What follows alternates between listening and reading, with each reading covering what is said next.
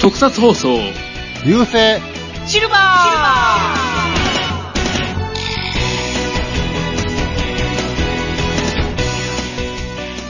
こんにちは、フェザーです。はい、どうも、ミキアンです。ゴジラ、ゴジラ、ゴジラとメカゴジラ、藤持です。よろしくお願いしま。はい、よろしくお願いしますす。なんか懐かしいの来たな。っていうか、その歌、ええの。 いや、別に、これは普通に、 なんていうのか、都市伝説的な歌詞やからええんちゃう の。怒られへん。怒られへん。別にこれは誰が、あの、ポッドキャ歌ス詞、歌詞の、ト、ポッドキャストのこの、あー流れから言ってたわい。や、だから、は著作権的には問題ないでしょ。もうそそのそうそこで止まるのはどうかと。いやでもはいはさいすがにこれだけでアップルに怒られたら笑いますけど。あ ということでですね、先にちょうはどいちょっと名前が出たんですけども、ゴジラですね。そうえーですね。ハリウッド版ゴジラの、えーキングオブザモンスターズが公開されまして、えええー我々3人とも見てきたわけですね。できましたね。で、今回はちょっと、回を割り込んで、この回を特別に、あのー先行で配信してしまおう と、おー。だから妨害っていう形になるんですかね。そうですね。やっぱりちょっとこう、旬なトークなので、あまりこう、先延ばしするのもなあっていうこともありますんで、うん。ね、ちょっと特別あんま感とりいう時ことで間を置いちゃうと、みんな我々忘れちゃうっていうのもある んで。そうだね。うん。ということで今回我々3人で、えーうんゴ ジラ、キングオブザモンスターズの話をしていこうと思います。していきましょはい。ーはい、よろしく。ということで時間もいつも押し気味なんで、こさっさと始めていきましょう。はい。よはい。よう。はい。よろしくお願いします。ろしくお願いします。よろしくお願いします。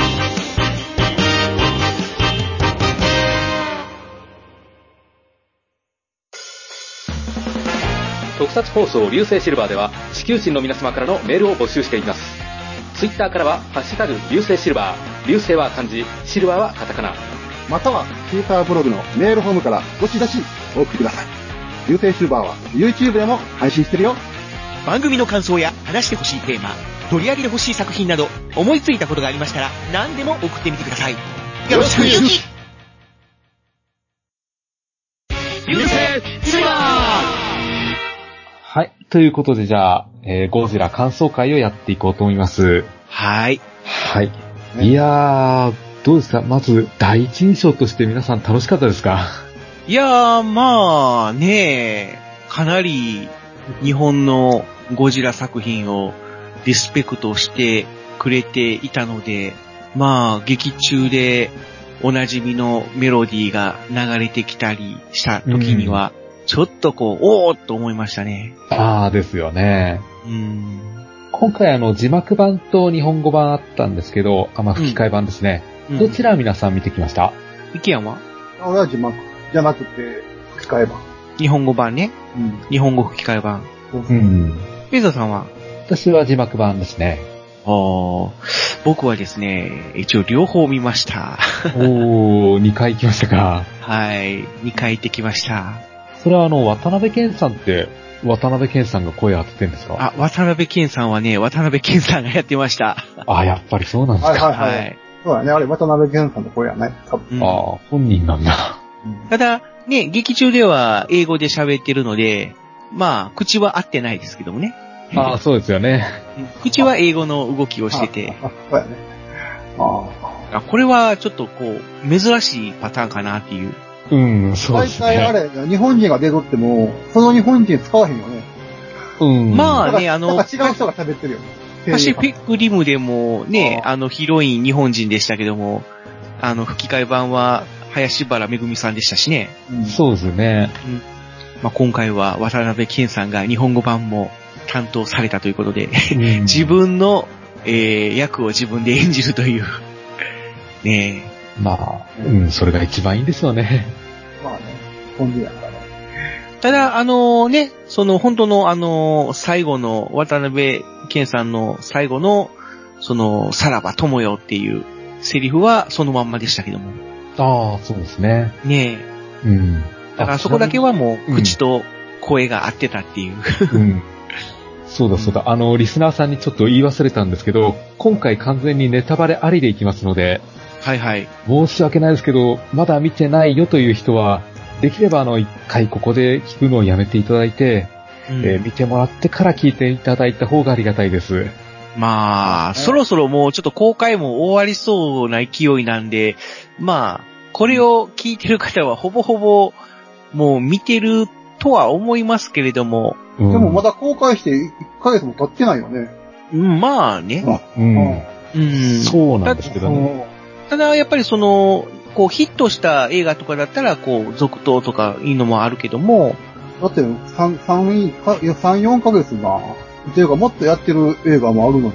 まあうね、ん。うん、ゴジラそんなヒットしてない。ちょっと、まあ、うーん、やっぱり若干一般受けはしてないのかなっていうそう感ですじね。ではあるかなんな。か、嵐ほどメジャー感はないですね。うーん。やっぱマニア、んマニアっていうか、オタク向けと思われてんのかじゃないですかね。な。なあまあ、あえてゴジラ映画をね、デートのついでに見るとか、そういう人も少ないだろうし、うん。だいたでいも、、俺が行った時、カップルおおったで。結構。あ、そうなんだ。あ、カップルで行ったんだ。いや、俺はカップルで行ってない。俺一人でああ、はいはい。 カップルの人も多いが多かったって。うん。僕が見に行った時はいなかったな。男だけか、まあ、女性が一人か二人でちらほら見に来てるっていうのはあったけども、カップルはちょっと見かけなかったな。もおったし、老夫婦もおったし、うん。うーん。子供が少なかったかな。逆に。あ、そうね、子供はいなかったね。子供が少なかったわ。う。うんん。やっぱり子供が見ないっていうのが一番のネックなのかな。うん確かにあんまり子供向けに作られてはいないような気がしますね。うん。いや、ただね、別に今回ゴジラが別に悪者っていうわけでもないんで、どっちかっていうと、あー、でも分かりにくい、分かりやすいとも言えないか。いや、話の筋としてはそこまで複雑なことはやってそないんう、で。そうなんだよね。ううん。ただ、その、まあ、大人が見れば、すごく分かりやすい設定ではあったとは思うんだけど、うん。あの、子供が見るにはちょっと、その、いろいろな複雑な人間関係的な部分は、難しいのかな。うーん。というか、この話はむしろ人間ドラマってそんなにメインじゃないですから。そうなんだよね。うん。だから、その、ゴジラのバトル、怪獣バトルが楽しめるんであれば、まあ、本当に評価高いと思うし、ドラマ重視で見る人に関しては、まあ、途中で寝たとか、そういう意見もちらほら耳にしてるので、うん。うん、退屈やったんかな、みたいな。どうですかね今の子供にはゴジラっていうタイトル自体ピンときてないんですかねまあうんゴジラが終わってからもう十何年経ってんのあの、2004年のゴジラが終わりやろ新ゴジラはまあまあ別物やもんな。うん。ああ、ちょっと。ああ。やっぱちょっと今のちっちゃい子供はゴジラ世代じゃないからな。うんまあ、ただ、なんていうのか、やっぱり、ハリウッド映画っていうだけあって、まあ、迫力はあったなですよね。うーん。初めて、キング、初めてというかね、この劇中で初めて、キングギドラとゴジラが鉢合わせするシーンは、俺もう本当に立ち上がりそうな雰囲気やったもん、こう。ああ、南極思わずのシーンせです背ね。筋が、そうそうそうそう、こう、シャーンとなるっていうか、うん。うんそううん。そうなん怪獣の方向、ガーっていうね、方向と一緒に、俺までも、おわーって言いそうになったからね。そうそうああえーだがいぶ画面の両端でゴジラとキングギドラが睨み合って、あれはやっぱり大画面で見てこそのシーンだと思うんですよね。そうだよね。うん最後ので、しかも、すごく人間視点で描かれてるでしょう。うん。う。うん。だから、遠くからね、カメラを遠くから俯瞰で映してるっていう感じじゃなくて、人間目線でこう見上げてるっていう感じだから、本当にもう画面の端と端でこう怪獣が睨み合ってて、で、人間は真ん中でわちゃわちゃしてるっていうね、うん。あの構造がさすがやっぱりハリウッドだなっていう。ですよね。うーん。まあ、あと、その、紫外線っていうかね、もうビルをもうめっちゃくちゃに壊しながら戦うシーンにおいても、まあ、どうしてもね、日本のミニチュア特撮だと俯瞰で撮りがちだけども、もう本当に足元で逃げ回ってるみ人間目線で、あれって描いてるからさ、俺思ったんやけど、うん。あの、ゲームでな、最近ゲームで絶対絶命っていうゲームがあって、ああ、はいはいはい、ありますね。あれに近い感じがした。まあ、やったね、ああのあのゲームやったことないけど、うん。画面見たことあるんだけど、うん、うん、うん。なんかそんな感じまあ、あのそうだね。あのゲーム参考にしてるんちゃうかなっていうぐらいの感じだったね、あの撮り方。参考というか、まあでも、参考にしてるかどうか知らんけど、まあ、昔からあんな感じ。あんな割感とハリウッドが怪獣映画とかそういう兄弟生物ものを撮るときは、そういう人間目線で描くこと多いもんね。うん。だって、ね、古くから言えばあの、クローバーフィールドなんかもそうやったでしょああ、あれはちょっと酔ったな。うん。まあああれれははもうちょっと人間視点で、しかも、ハンディカメラで撮影してるっていう体やったから、もう、画面ブレブレやったし、うん。で、怪獣は全然映らんしやから、そうなんですよね。ねえ、ちょっとこう気分悪くなったっていう人も多かったみたいだけど、うん。今回はでもね、ちゃんと怪獣の姿を、ドーンと、もうのっけからゴジラがガーッとこうやって吠えるシーンとかもね、ちゃんと描いてたし、うん。一作目のゴジラの時は割とね、こう、尻尾だけとか、足だけとか、そそううでいすうとね。ころから徐々に見せていくっていう感じだったけども。うん。今回、出だしでいきなり全身見せてましたからね。そうだったもんね。じだから、あの、2014年版のゴジラは、多分だから、日本の最初のゴジラをリスペクトしてるんだから、多分。そういうみ出し方しちゃうかった。日本の最初のゴジラも、でも、いきなり顔がドーンと現れたんちゃうかったっけ、っまあ、でも全身はなかなか出なかったですよていねう。か、そもそも姿が映らなかったじゃん。うん。うん。なんか、ズーまあ、そうや、ン、まあ、ズーンっていう足音ぐらいしか聞こえなくて、で、初めてゴジラが姿を現したのが、この山のうん我慢のところから顔頂を上からぬっと顔を出してるシーンやったやんか。うん。うん。だからそういう意味では、顔がドーンと最初に出てきたけども、うん。 2014年版は、ギャレゴジはね、こう、尻尾とか足とか背びれとか、そういうところから徐々に見せていってたっていう感じだったもんね。そうですね。うん。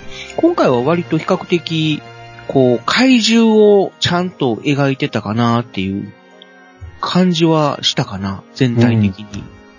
あんまり小出し小出しっていう感じはなかった。まあ若干ね、こう、例えば一番最初に出てくるのが爪とかね、尻尾とかそういうのはあったけども、うん。あの、ラドンの初登場シーンがすごいかっこいいなって思って、など火ね、ち山から出ゃてんきとたじ火ゃない山ですかか。ら出てきて、阿蘇山じゃないんだって思って。まあ、ラドンも最初は爪から出てきたから、うん。あれとかって一瞬思ったんだけども、あ、そういえば翼に爪ついてたっけみたいな感じで、すぐにでも顔がガーって映って、うんで、。今回の怪獣はね、よくほらアメリカでリメイクされると、日本の怪獣もクリーチャー的な感じに変えられることが多いんだけど、今回あんまりクリーチャー的な感じじゃなかったもんね。そうですね。割と、こう、比較的怪獣っぽく描いてくれてたなっていうう。ん。うんうん。まあ、モスラは若干ちょっとこう、足が長かったり してたけども、まあ、もちろん。うん。まあ、でも、それでもちょっとこう、虫っぽい感じには描いてくれてて、うん。ですよね。うんモスラがあの、浮かして羽をファーッと広げるシーンがすごいかっこよかったですね。まあね、ちょっとまあ、芹沢博士もビューティフォーってね、美しいって言ってましたけどもね、うん。うん、まあそういうちょっとこう、光の使者的な感じでこう、まばゆい感じで登場させてたっていうのは、うんあの辺がちょっとこう、キングギドラとの対比うん。キングギドラはもうこう、まがまがしい。いはいかにもこう、まがまがしいっていう感じで、キングギドラの登場シーンがな、うん。あー、と思った。えー、どういう ことあー、普通か。普通あの、三大会議の時に見た見たことあるやろ登場。キングギドラの登場シーン。んそん三そん大会議、地球最大の決戦の時のキングギドラの登場の仕方、うん。知ってるやろど、どんなんだっけあの、だんだんこう、キングギドラに形がか変わっていく。あーと、なんかこう、炎みたいあな、炎、炎になっていく。炎がメラメ。ラっ、メラメラってなってて、こうだんだんで、キンそグれギドかラらにこう、ぐーって怪獣の形して、なっていくっっていうこと。ね。あの、シチュエーションを使わへんかったんか。普通やな、普通か。まあ、それは、 まあ今回氷漬けでしたからね。うん。そうね。あそこは次、そこはまあ、残念でした。一つ残念なとこやな。まあそこはやっぱり、ハリウッド的には古代から存在してでもあれて、でも法律系で冬眠してたっていう。一応まあ宇宙怪獣とは言ってたね。宇宙怪獣。劇中でね、宇宙から飛来してきた怪獣みたいな。ただ、その昔から、まあ地球に存在してて、みたいだからな。もう、あの、最初、隕石が、隕石からこう、だんだんこう、爆発して、ほんでこう、炎になって、その形がこう、キングダイになっていくっていう感じうだった。ん。うんそこはな、ちょっとこう、こだわるんやったらそこをこだわってほしかったなって思うから。なあ、ただそうなるともう設定がガラッと変わってしまうからな。うん。まあ、キングギドラも姿をそのままもう見しとったからな、氷漬けやったから。そうですね。うんだって、それは結局日本で、えまあね、平成版のキングギドラ、要は、その VS シリーズの方、うん。もう、シリーズはどんな洗い方かちょっと忘れた。そんな炎から、現れた。まあ、ままあ実体化するっていう感じではなかったような気がするけど。あ、テレビ版は、あ、じゃあ、まあ、あの、平成版はな。うー。うんん。うん。でもまあ、これはまあ、言うてみれば昭和のオマージュや。大体。まあでもこのモンスターバースでは、一応モナークが17体のモンスターを管理、管理下に置いてるっていうところで話始まってるんで、まあまあまあ。あとは、そうね、あのーキングギドラがちょっとこう、ゴジラにやられかけるときに、なんていうのかな、電気を吸収して、で、こう、放電するっていうシーンがあって、あれはちょっとかっこよかったかなっていう。から、キングコング対ゴジラの時のキングコングのうん。オマージュかな。そうなんかなうんだってキングコングも、あのーその、ゴジラを倒すために使った電電流攻撃の電流を浴びて、ちょっと強くなった。あー。うん電流のまあちょっとシチュエーションは違うけど、まあったけどな。あ、そこはどうなんやろね。うん。まあ、でも、なんていうのか、ゴジラあじゃない、キングギドラが口から放出する電撃が割とこうビリビリ系で、うんその辺は良かったなっていう。あんまりこう、ね、アメリカ人って、こう現実的な描き方をするから、え、何生物が口から電撃を出すっておかしくねみたいな解釈でうん変えちゃう傾向があるけども、あそこはちゃんと電撃でああ、は。発射してくれるんだ、やみったていまな。したね。うん。うんまあまあ、オリジナルは電撃じゃないといえば電撃じゃないんだけど、うんあれはなんか重、重、なんやかな重力波やったっけな、なんかそういううん名称やったけども。まあでも、ちゃんとこう、キングギドラの顔が、キングギドラしてたから、うん。まねあ、うん。まあ確かに、キングギドラは、まあ、日本のキングギドラえ。うん。もうそのまま、そのままっていうかまあ、そのままではないかもしれんけど、まあ、うん。あれはまあとはその、ラドンが火山から飛んでいくシーンでちゃんとソニックブームを起こしてくれたっていうのは、 うん。あれ強烈でしたね。 ねえ、よかったな。人がバンバン吹っ飛んでって。うん。なんか、ひ吹っ飛びはするんですけど、人が死ぬシーンってそんなに見せなかったですね。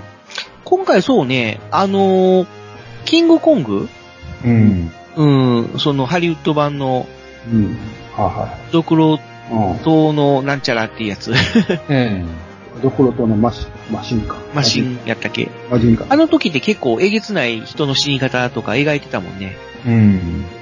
食われたりとか、ちぎられたりみたいな。あうん。でも今回は割とこう、直接的な表あ現なかまったあもん。、まあ、ゴジラの映画自体があんまそういうシーンあんまなかったんですよ。ないんですよね。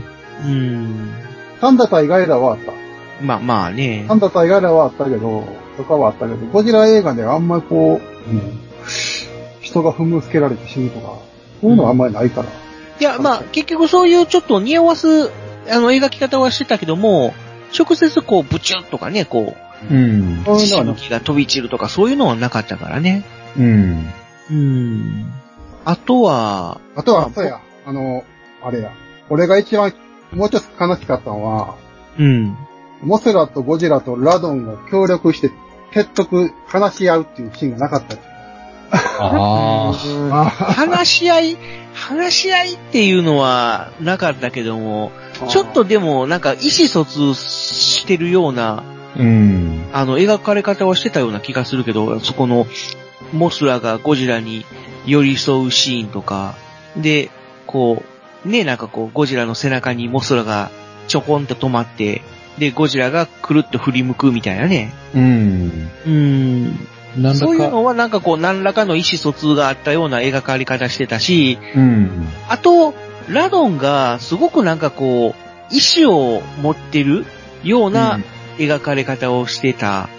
うん。確かに、モス、モスラとラドンが、なんかし、なんか喋ってるっぽい感じのシーンはあったよな。そうなんだようね。んだから、あー結、局、ラドン最初、キングギドラに向かって、一応立ち向かったけども、あっさりやられて、ほんで、キングギドラ側に寝返って、みたいな。うん。うん。で、まあ、モスラがゴジラを助けようとしたところに割り込んできて、で、モスラ対ラドンの戦いが始まるみたいな。うん。で、そこはなんかすごく、ラドン、悪い感じに描かれてて、だけど、モスラに対してとどめを刺そうとしてしたところに逆に、モスラの爪で貫かれるっていうシーン。うん。えーってやった時に、プシュッうおみたいな、あの、そうそうそう。ああやられたみたいな、なんかそういう、 う言ってそうな描かれ方してたな、みたいな。うん。なんかあのシーンはなんか人間同士の格闘っぽかったんですよね。まあ、そんな感じした。うん。あとはもう本当に最後の最後、あの、キングギドラに勝利したゴジラの周りにいろんな怪獣が集まってきあーて集、まってきて、で最後にまああれもなんかキ喋ンってグギる。ドラ、え、じゃあ、あの、ラドンが現れた時にゴジラが人睨みしたら、なんかすごすごすご、みたいな。うん。あーラドンな、ラドンもうちょっとこう、な かったから。えなかったちょとこうラドンを、ラドンなんかかわいそうや ん。ラドン、ラドンの扱いがちょっとかわいそうやん。うん、でもあれはあれで美味しいような気がするんやけどな、俺は。うん。ラドンこんなキャラくさすやごいん美味しいキャラになったな、とかって。まあ、そんなにキャラやったから、ラドン。なんか、あのーゴジラ対ガイガンの時のアンギラスみたいな。 古文みたいな。 あんた古文かみたいな感じだけど。まあまあ、ちょっと古文的な、か、古文的というよりなんやろな、こう、あの、ある意味ネズミ 男うん。ああ、強い方に寝ね。返るみたいな。うんネズミ男とか、あとは、スタースクリームうん。的な描かれ方はしてたかなっていう。ただ、なんかこう、火山から現れて、こう、なんていうのちょっとこう、炎をまとう、まとってるほどでもないけども、ちょっとこう、肌がチリチリ焼けながら飛んでるシーンとかは、うん。かなっんこよかかったな翼燃えてましたそうね。そうそうそうそう。お尻の方とか燃えてたし。うん。 うん。あとはその巨大感あの辺は、すごかったなと、迫力あったなとは思ったけどうね。んですね。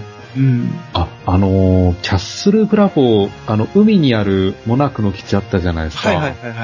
あそこにあった、あの、巨大な怪獣の顔って何なんですかねうんと、あのーヘリかなんかで、海のあーねまあの降りていって基地入ってるじゃないですか。で、中入っていくと、基地の中に怪獣の顔がせり出してるようなああ、あ感じでれ、置いて俺って最初見た時は、ムートかなって思ったんやけど、ムートの顔をじゃあそこに置いてあるんですかね。いや、わかんないけど、あの、モナークの基地、ええ資料資料的な感じで置いてるとか、モナークの基地の番号ってさ、55、あー61、67、75、91っていう番号があんねん。振り分けられるの。うんうん。これってな、うん。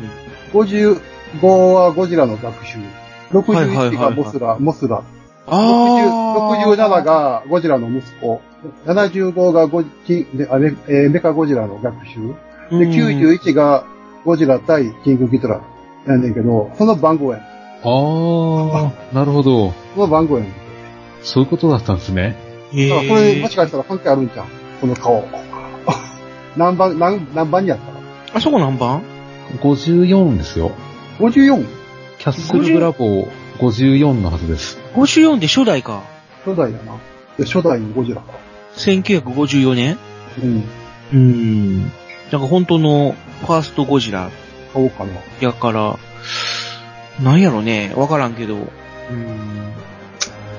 あとあの、写真があったやろ。写真。あの、スタ、スタ、あの、中国の女の子。あーあのー、チェン、チェン博士とああチェーン博士。あデのィーン博士。うんうんあうん。の、また双子双子なのっていう、でもなんかこう、そ双うそう子のそおうそう母さんとかの写う真ん。出てくるやん。う、そういう家系とかで家ね。系で作るの。あれ面白かったね。うん。もう家族全員みんな双子っていうね。あれはザ・ピーナスのオマージュやなと思う。多分そうやと思うよ。そうね。まあ、ザ・ピーナッツっていうかね、小美人商品へののオマーージュやと思う。だからおばあちゃんも双子、お母さんも双子、娘も双子みたいな。そんな写真やったもんね。ジ。うん。で、まあそういう双子の、私は双子の家系なのみたいなうん。説明があって。だからあの、あの人にな、うんで。きたら、モスラの歌歌ってほしかったよな。歌か唐突すぎないですかさすがに歌は、うん、日本語やもんな。 うん。あ、日本語ではないか。日本語ではない。あの、日本ぞ語ではない造語というか。ああ、造語やから。うんああ。これもちょっと残念かな、と思ったな。うんうん。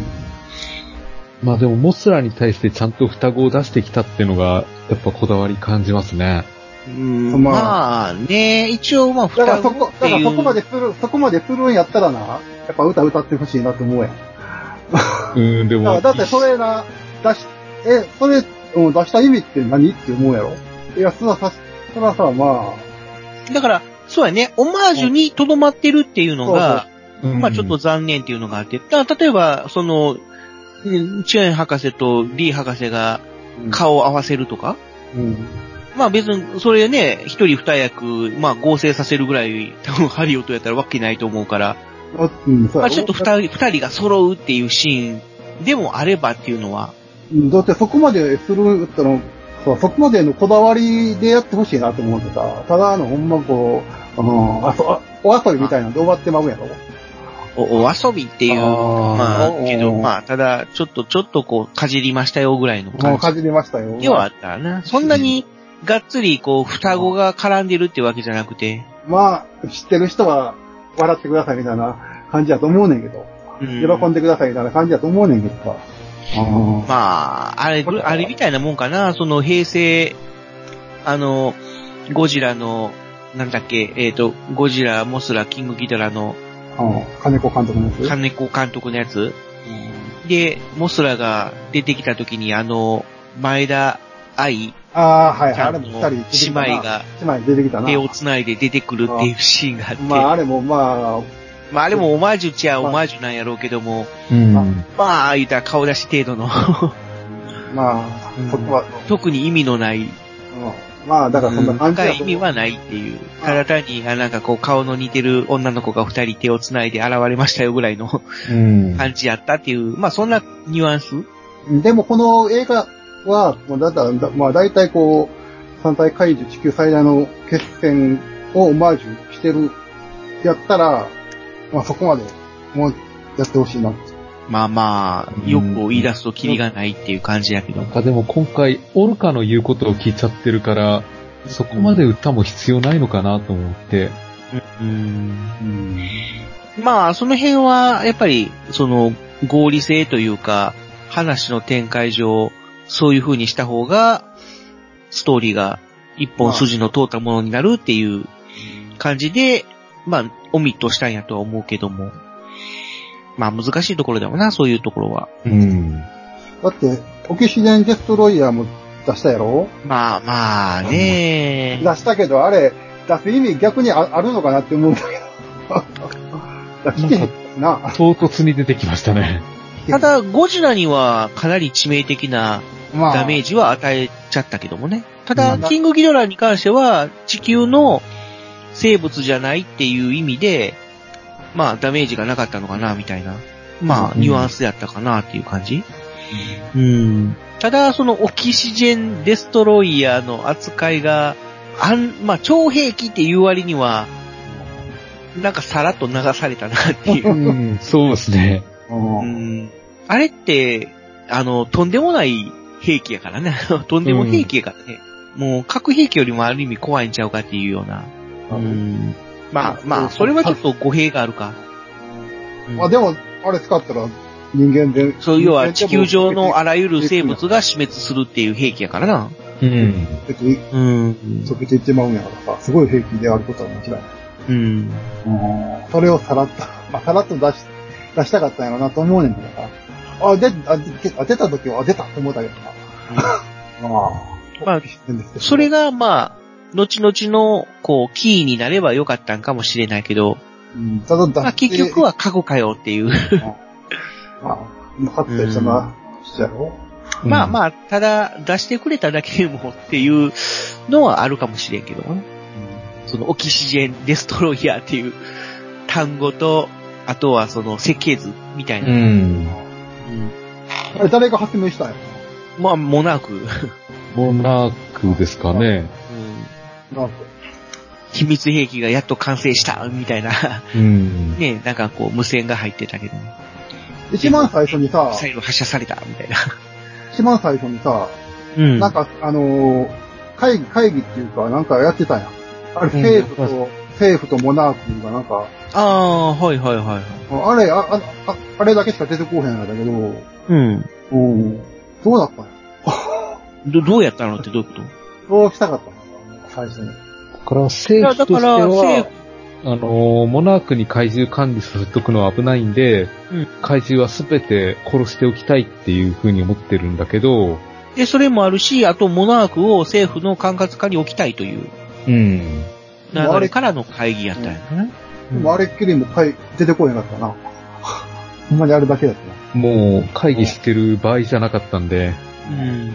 っていうか、今は回、ねもんあの、兵器とか、あの、飛行機とか、戦闘機とか出てきたけど、あれみんなモナークの別物だかモナークのもあるし、ら。あ米れ軍のもあると思う米し、軍、米軍はなんかやってきた多分、米軍も一応なんかミス、あ米軍の、か戦闘機で攻撃はしてたけど。出たっうけん。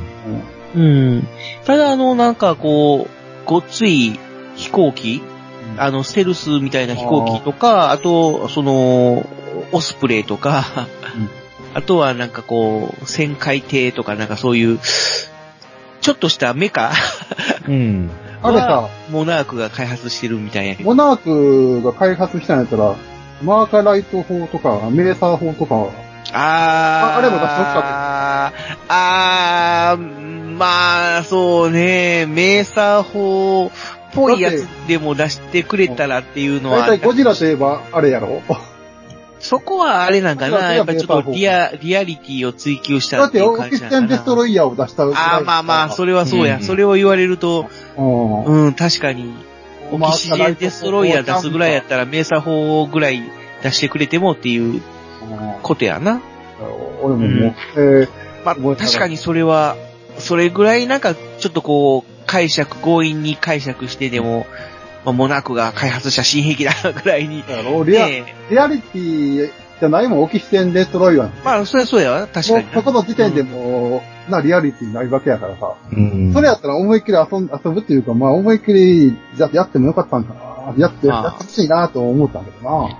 オスプレイもかなりあの、バリブルーン的に描かれてたもんな。うん。かっこええとか、あの、なんだっけ、その、モナークの基地、えーと、えなんだっけ、バミューダにある、あ、キャッスルブラボキー。ャッスルブラボーにえ入っていくシーンなんかも、え。うん。なんか、おー、なんかこう、ゴレンジャーの秘密基地 に収まっていくバリブルーみたいな感じやったもんな。うんだからこのモンスターバースのシリーズが続いていけば、うんメーサー戦車とかスーパああー X とー、か出出しててくくるれんじゃないるですか。と。でもどうだろう、次キングコングやもんな。うん。モナークが続いていく限りなんか開発は続くんじゃないですかまあだからまあ次回楽しみに。うん。うん次回以降楽しみに。キングコングでどう描くか。うんまあ、あで、ここであの話をするかどうか。今、ちょっとキングコングの話が出たからついでに言っちゃうんだけど、映画の最後でさ、うん。あのーキングギドラの首がさ、うん。売買されててっていうシーンがあったやんか。ーはい。あ、もう一回キングギドラ出すのっていうあ風れにもは、取られるような感じやねんけど。だから、あれは、だから、あのーゴジラ対メカゴジ、あーあのーメカキングギドラの時の、メカキングギドラを作るんじゃないですかね。ああ、どうなるメカキングギドラは逆やったけどね、首がない本体を回収して、で、ちぎられた首だけをメカに変えるっていう。だから逆に、だから、体も、体をメカにするんじゃんだからメカ、ほんまのメカキングギドラ。どうメなカるゴジラ。メカゴジラ。だからメカゴジ今ラ回はさ今回は首だけやったし、しかも、あの、すごい肺がたかってるような効果音がしてたでしょ。うんブーン、ブーンとか言って。だからもう完で、全に、だもう要はもう腐ってるような、うん、からそっか感じやったら、から、クローン、クローン作って、そうやね。多分そっちの方かなっていう。要は細胞を、で、なおかつ、うん回収してみたいな。なおかつメカ、ビオランテ的な だから、あーなおかつメカキングギドラにすぐにちゃうのかな。え、メカ結局ね、メカにすんのうん。かなって思うやん。うん、メカじゃないですかね。違う怪獣をじゃなくてうん。うん、まあ、そこら辺はまあわからへんけど、そこら辺が楽しみやけど。うんそれを、さ、キングギトラ、あ、キングコング対ゴジラで出すかどうかっていうのも気になるけどな。どうなんやろな。まあ、その、そうなんだよ。次がキングコングやから、俺、エンディング終わって、なんかこう、コングにまつわるエピソードでも書くんかなって思ってたら、ななんかね、そううん、あの、キングギドラのあ、首やろ美容、うんえーと、誰だっけあの、アラン・ジョナうん。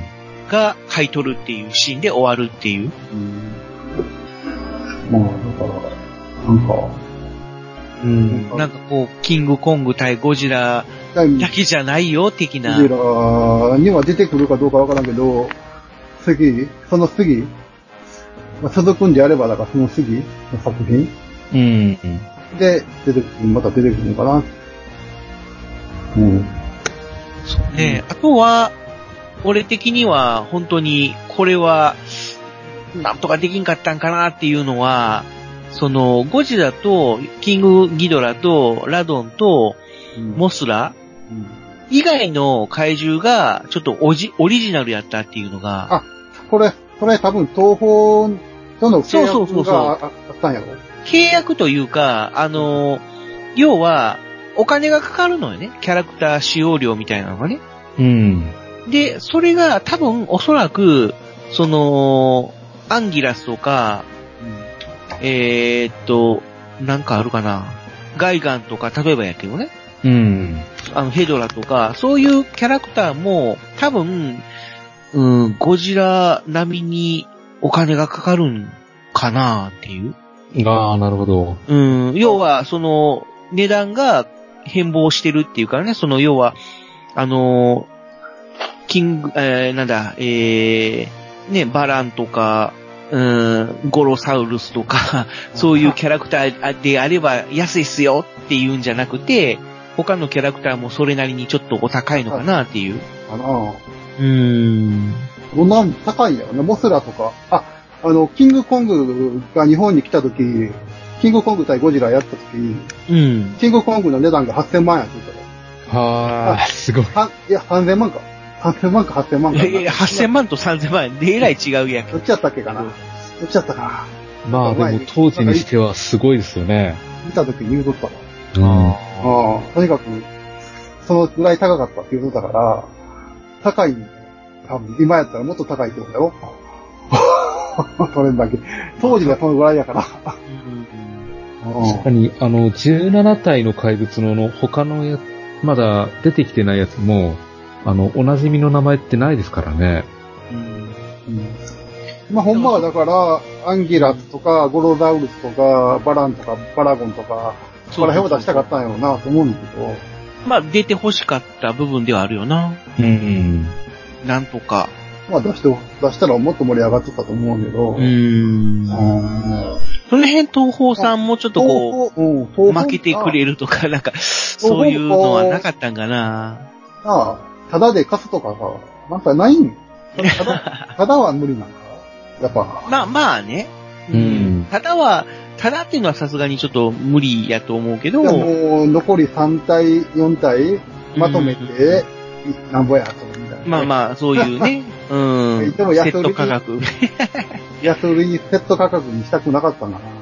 双方も息があるんだな。うん。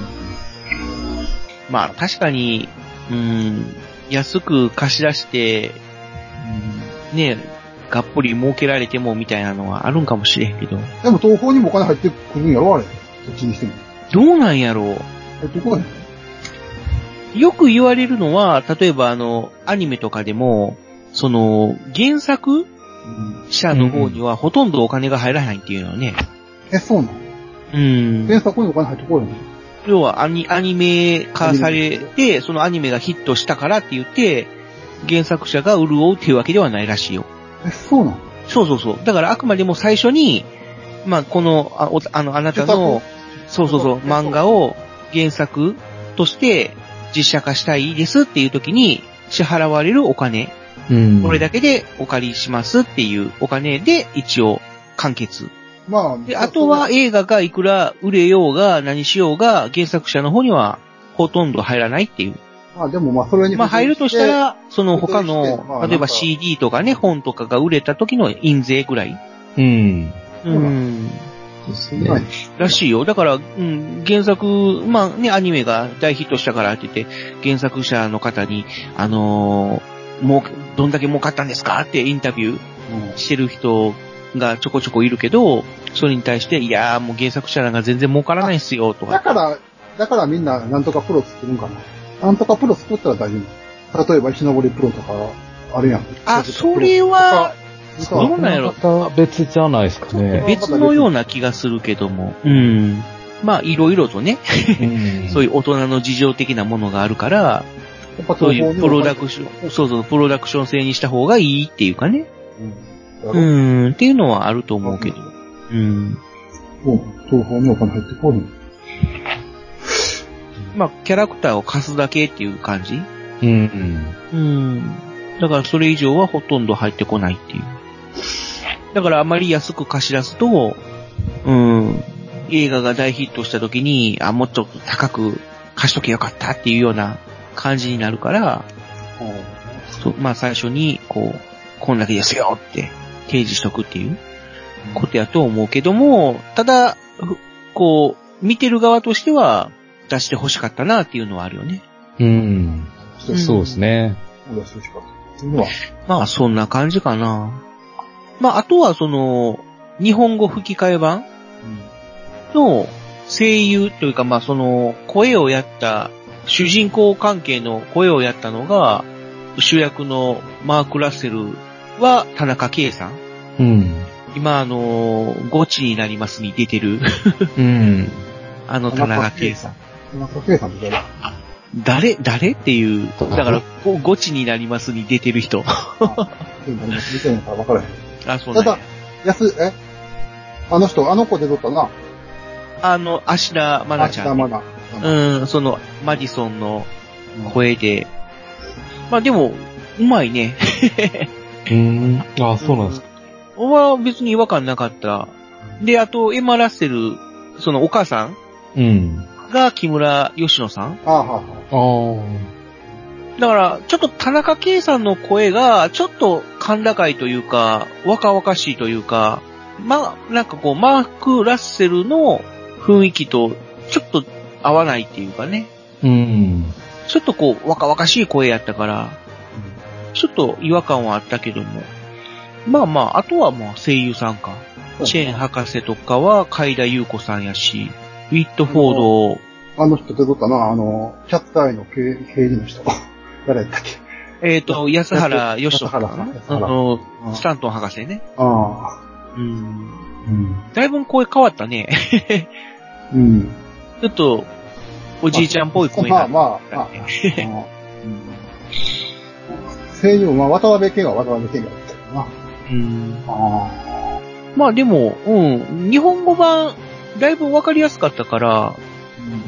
あれで字幕版を見て、その後に日本語吹き替え版見た時にかなりスッと入ってきたから、うん、あなるほどね、みたいな。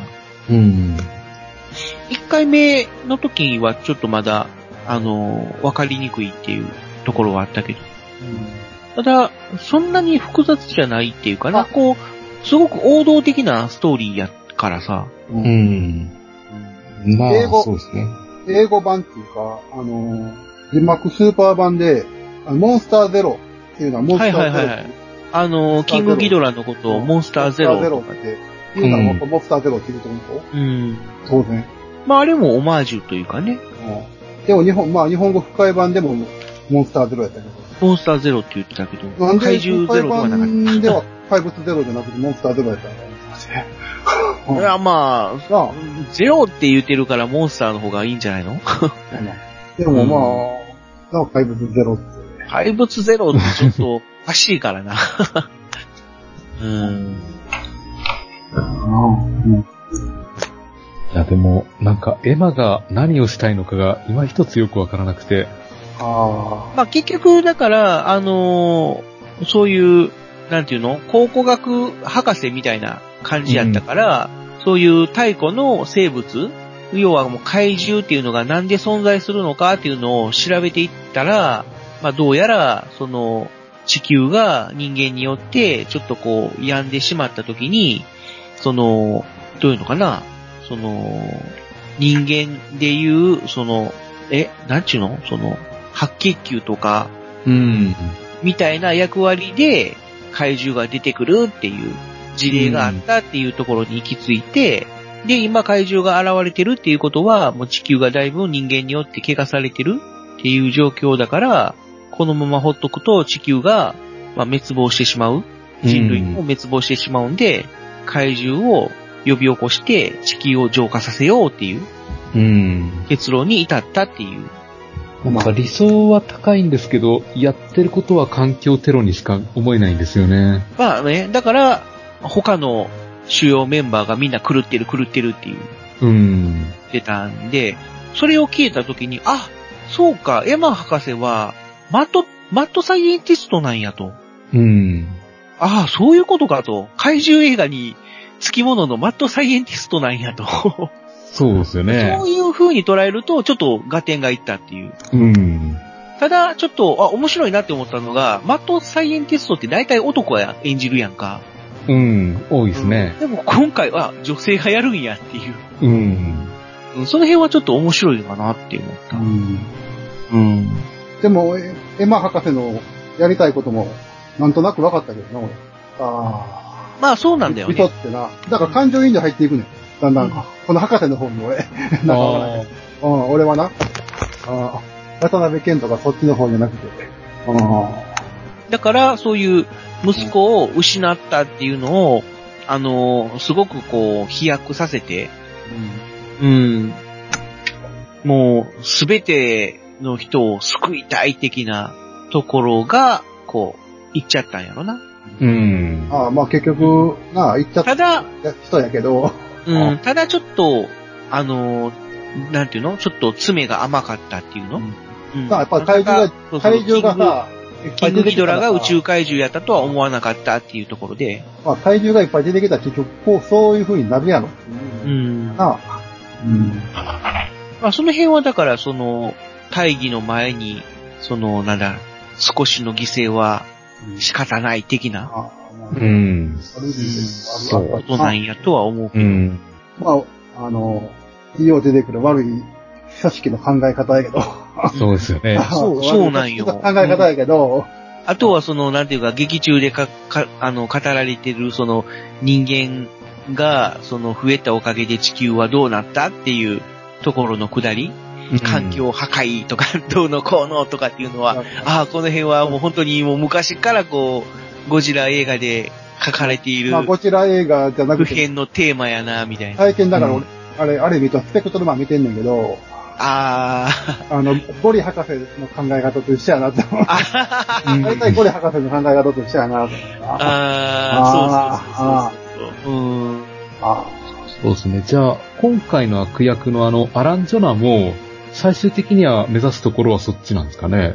まあ、なん一応か、なんかちょっと、ちょっと違うような感じするけどなどうなんや。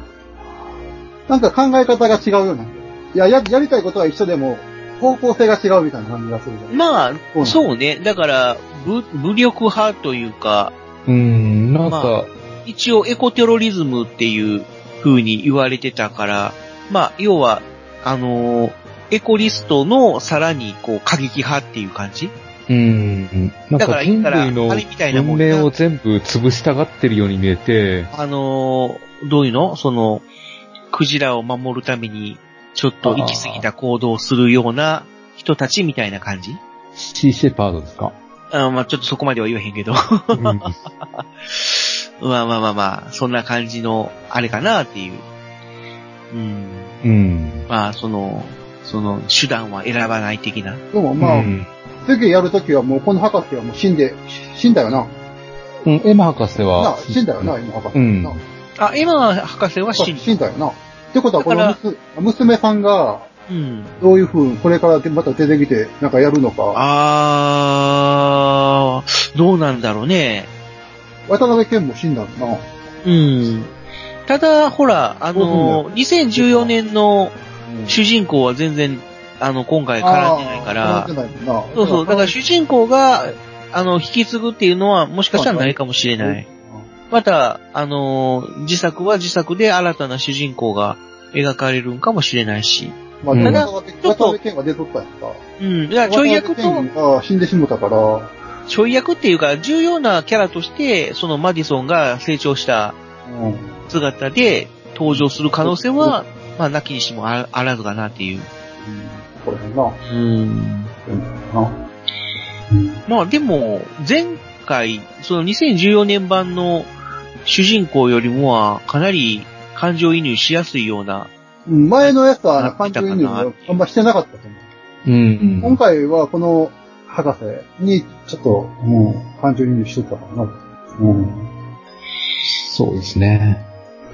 どうでしょう、そろそろ話し始めて1時間くらいになりますけど、何か言い言い忘れたこととかないあとさ、あの、最後、最後かどうかわからない。ほんま、ほんまにこれ、映画の最後の最後。うんあの、ずーっと歌がで、歌の、歌があって、音楽があって、一番最後、字幕がずーっと出てくるやん。うん、あ、じゃあ最後にさ、中島さんの写真が出てきた時はもう俺感動した。あああ、出てきましたね。 あれは感動したわ。あ、ゴジラのスーツアあクターのね。うあ、ん、うわ、ここで出したー って。あれはちょっと感動した。うん、でもそこは中島さんなんやと、つぶらや英二とかそんなんじゃないんじゃだなとくか。て、あいつ中島さんなんや。なあ、本田監督とかじゃなくて、写真、中島さんの写真を最後持ってくるんかそうですー。ね。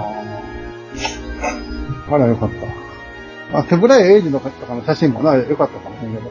わあ、やっぱ中島さんの写真やった。いや、ここはそうなんか、でも。うんやっぱりミキヤン感動するところがちょっと違うな。え、感動せん、え感動せんかったいやいや、あの、したのはしたけど、うん。うん、まあ、ああ中島さんなんや っていう。え、そんなもん、そんなもんやった立ち上がってもええぐらいや で、これ。立ち上がらへんかったけどな、さすがに。あああブラボーってう言うんと、もええぐらいやな、こあと、自分が見、見に行った回は、あの、映画終わった後拍手を聞きましたね。へえ、そうなんやう。。あ、そううなんだ。うん。ちはなかったな。2回見に行ったけど、2回と も、シーンって。まあ普通って、まあそれが普通っていうか。うん。拍手はなかったな。うん。うん。あ、拍手してもよかったかな。あるかも最後に。ブラボーって言ってもよかったな。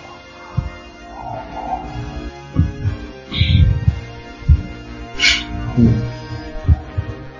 まあ、とにかく次回、自宅、うん。キングコング対ゴジラ来年もう来年か。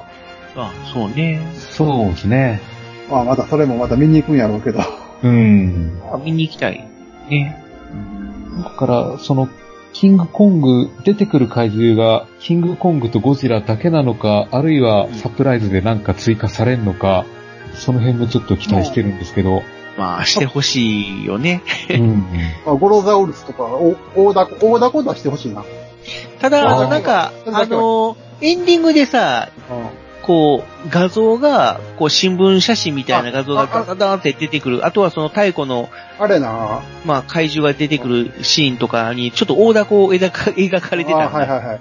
あれうん最後にな、あの、ロ、エンドロールに出てくる、あ、この写真とか、記事とか、ニュース写真とか、あれさ、スティーブ・マーティンっていう人が撮ったっていうことなんですね。ほうほうほう。あれって、ハリウッド映画版の、あ最初のゴ最初のゴジラそうだ。最初のゴジラうをん。向こう側でやった時に、そうそうそうそうそう。ああの、要は、あの、全員、日本人だとアメリカ人が感情移入しやすいからっていうことで、要はアメリカ人の主人公一人、もう無理やりストーリーに、あの、なんだ、あその、う無ク理ロやりスオーバーさせるっていうか、そうそうそうう。ん。そうそうそうそう。要は、日本の映像に、その、アメリカで撮影したシーンを入れるっていう。追加した。追加したっていううん感じなんだけど、その主人公が、まそうスあ、ティまーブ・マあー、テえィーン。スティーブ・マーティン。で、その人がうん撮ったっていう。撮ったっていうことになってしてるうんんだ。だかああ。らそれは本当にもうそのオマージュそでれはもあるっていうことだよね。うん。うん。あとは、その、モナークの戦死者うん。で、その、そのい慰霊碑みたいなのが建てられてたんやけども、ほうほうほうそ、の慰霊碑の、まあまあもちろん英語で全部書かれてるんやけど、あははなぜかその、あの、殉職者の中に、フランキー坂井とか、 秋彦平田とか、ポココ河内とかっていう名前が書かれてたっていう。おー、それそこまで見てなかったこ俺。 れは気づかなかったな。うん。ここまで90点になったわ。そうやね、そうなの。へえーとかって。えー、なんか宝田、宝田明お入ってるか。宝田明は分からへんけど、うん。宝田明はもう不憫やわな。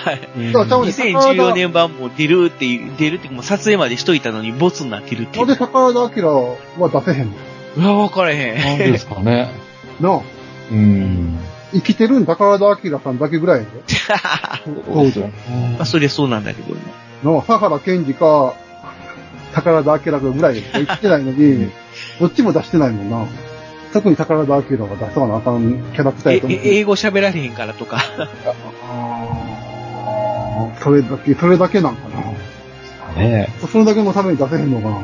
いや、わかんないけど。うん。出してほしいわ。次回、もしあれやったら出してほしい。え次回、キングコング対ゴジラやったら、た高島忠夫出してほしいけ ど。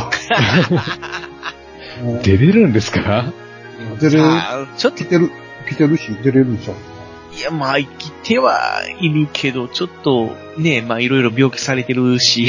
いやもう病気も治っ、うつ病も治った言うたんで。あ、そう。だって前家族全員って、なんか出とったし。バラエティうん。どうなんやろね。わかれへんけど。だからそこら辺の、だから俳優さん、うん、もう、なあ出してほしいな。まあね、希望を出せば、うんキリがないけど。そうですね。まあ、とりあえずは、見れただけでも、うん。ありがたいと ですよね。いう感じかな。うん。はい。じゃあ、そろそろ、まとめに入りましょうか。そうですね。何か締めの言葉あるいや、まあ、特に、あ、もうこんな時間か。うん。もうそろそろ。じゃあまた、これをお聞きのリスナーさんも、もしよかったら何か感想とかあれば、またお便りでもあ、そうや。打ってください。あ、まあ、まあ、こ今度、もしゴジラに出てほしい怪獣とか、一匹ずつ言うていくか。それで終わるか。ああ、あーはいそうですねはいはいそうですね。そうですね。じゃあ自分から言いましょうか。はい。はい。そうですね。このモンスターバースシリーズが続くんなら、やっぱビオランテ出してほしいですね。 あ、ビオランテなんや。ビオランテですね。うん、まあまあ、ハリウッド版でビビオランテを描かれると面白いかな。うん。うんあの触手がどんな風に動くのか、やっぱ見てみたいですね。僕は、じゃあ、えー、まあいろいろあるけど、いろいろあるけど、あえて一つと言うと、じゃあ、ジェットジャガー。ああ、そっちか。じゃあ、まあね、あの、キング、えー、じゃないや、メカゴジラとかはさ、あっちで出たやん。なんだっけ、あの、ガンダムと対決したやん。ああ、うん。レディープレイヤー1。うん、 そっちだ。だから、まあ、いろいろね、ガイガンとかも出してほしいけど、どうせロボット系のやつを出すんだったら、まあちょっとこう、ジェットジャガーはまだほら、日本でもさ、リメイクされてないかうんら。されてないもんなう。。うんん。ちょ平っと成版、平成版があんま忘れとったら さ、だだ多分出てんねん、ジェットジャガー。だってあの、マキラ対出てきたから、そうそう、だから、ね、うんあの、ガイガンもほら、ファイナルウォーズで出たし。出てきたぐらいやしう。うんん。ね、とりあえず人通り出てるんやけども、ジェットジャガーだけ出てへんからさ。。いや、ちょっとこの機会にちょっとじゃあ 出してもらいたいなっていう。はね、ねええとこ過ぎたな。い。いや、ミキヤンは俺、ほんまガイガンって言いたかったんやけど、ほんまはガイガンを、あの、セギードセギードぐらいに、もしもし、あの、キングギドラが復活するんであれば、あの、ゴジラ対ガイガンの時みたいに、ガイガンとメカ、あの、キングギドラが共闘して、あゴジラとた戦ってほしいなと思ったんやけど、ー。うん。うん。まあ、ガイガンも普通かな。ガガガバゴン、ガバゴン、ガバゴンにしとく。ガバゴンかミディラにしとくわ。あー、ミニラか。ミニラか。あー、ハリウッドでミニラ、うん。どういう風に出すかな。どうなんですかね。面白そうやろ、ミディラって。うん、 まあまあ。うん。ということで、はいまあ、この3人の希望としては、そう としたらそんな感じで、ですね。はい。はい。ということで、じゃあ、本編一旦締めようと思います。はい。はい、ありがとうございました。ありがとうございました。ありがとうございました。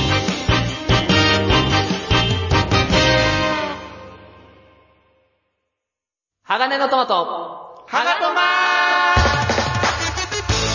鋼の絆へ届けよう目指すは太陽トマト色元気に登場愉快な仲間東海ザープロジェクトが愛知県東海市からニューウェーブを巻き起こすラジオその名も鋼のトマ鋼のトマトはシーサーブログ、iTunes から絶賛不定期配信中絶対絶対絶対聞いてください特撮放送、流星シルバーはい。えー、ということで、じゃあ今回も長引いたんですけど、えー、とりあえず、うんまたいただいたメールを少し読んでおこうと思います。はい、お願いします。はい。えっ、と、まず、ワルダーさんからいただきましあ、た。ワルダさん、はいこの間はお世話になりました。あ、そうなんですかああ、ちょっと、なんであの時カフェで会ってきました。あ、リアルでご本人に会ったんですね。はいはいはい。あえあ、ーありがたいですね。すごい、お坊さんみたいな人でした。どうした何ワルダーに、あ、ワルダーやからこそか。えー、じゃあ、とりあえず読んでいきますね。 お願いします。えー、こんにちは、ワルダーです。はいテコ入れ会聞きました。あありがとうございま知ってすると。ころもあり、また知らなかったこともあり、面白かったです。変身忍者嵐。はい嵐になったのは知りませんでした。はい。えーあ確あ、かタイに、トルがね。ああ、そうですね。うん。えー確かに、当時は特撮番組てんこ盛りで、見るのも子供心に非常に迷いました。うん。ビデオもない時代でしたので、えーそれこそ団長の思いで番組を、えー取捨選択したのを覚えています。あらら。ああ、そうですまあね、まあビデオないからね。うんえーなので自分も存在は知ってるけど、当時ブッキングしててほとんど見れてない作品も多かったです。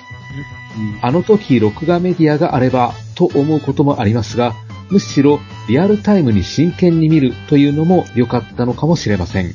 そうですね。また、今は配信という選択肢もあり、今になってじっくり見ることもできるようになったのも時代だと思います。といただきました。はい、ありがとうございました。あまあそうですよね。昔ビデオなかったですよね。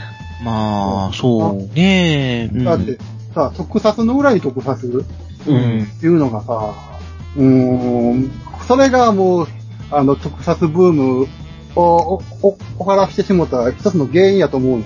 ああ、そうですね。裏に、ああ、特撮に特撮持ってくるっていうのを、うんいつはブームから、ブームやからって言っても、うん、自らす、自ら終わらしてるようなもんやもん。特撮同士でお客さん取り合っちゃったんですね。うん、まあ、まあ、まあ、まあね。うん。まあ、当時はだから、気持ちまはあ、その、すごいヒットしてたからね。だから気持ちはわかる。気持ちは、クイズ番組の歌にクイズ番組持ってくるのもあるからさ。まあまあ、まあ気持ちはわかるんやけど、うん。あーうん、でもなうんで、しかも当時はあれやもんね、20%、30%を取れないと、あの、うん打ち切りみたいな。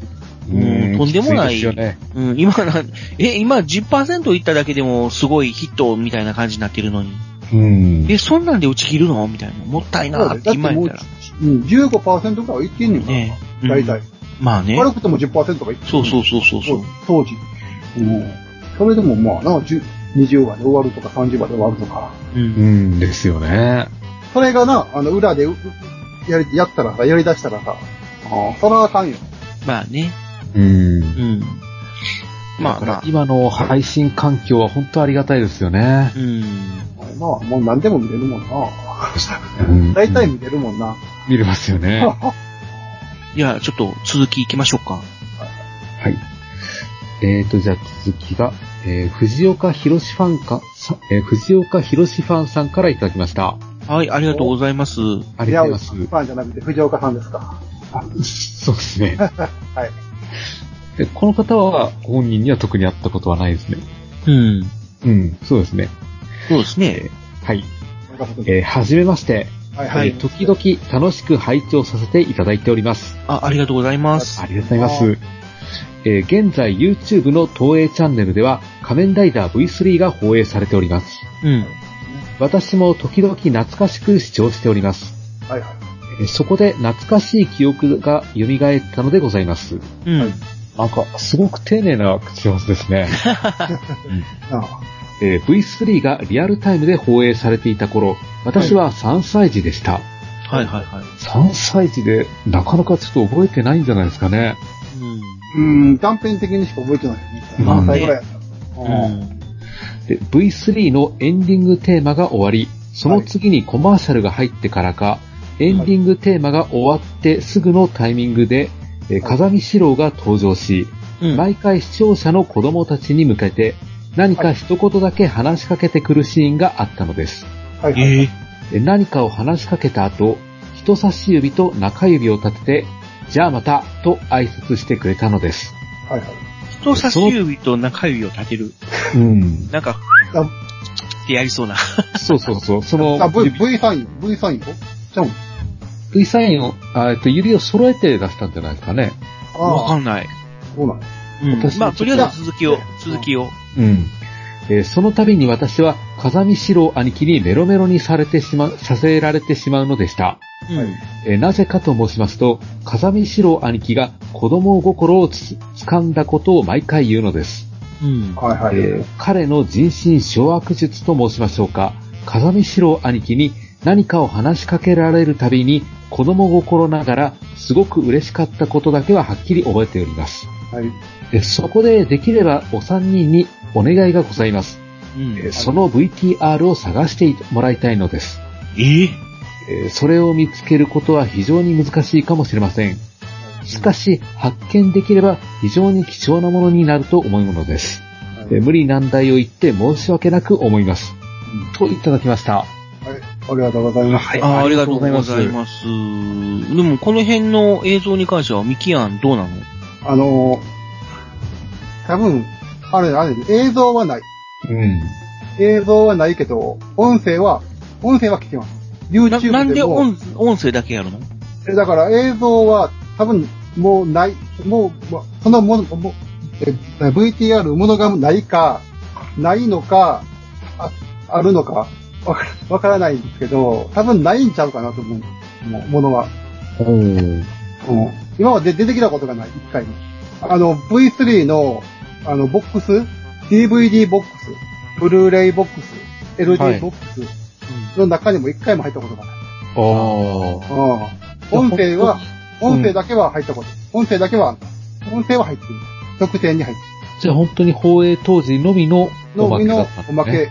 もしかしたらそれを発見、東映のどっか、東映か毎日放送かな、のどっかに、ほんまに保存されてあるんやったら、出してほしい。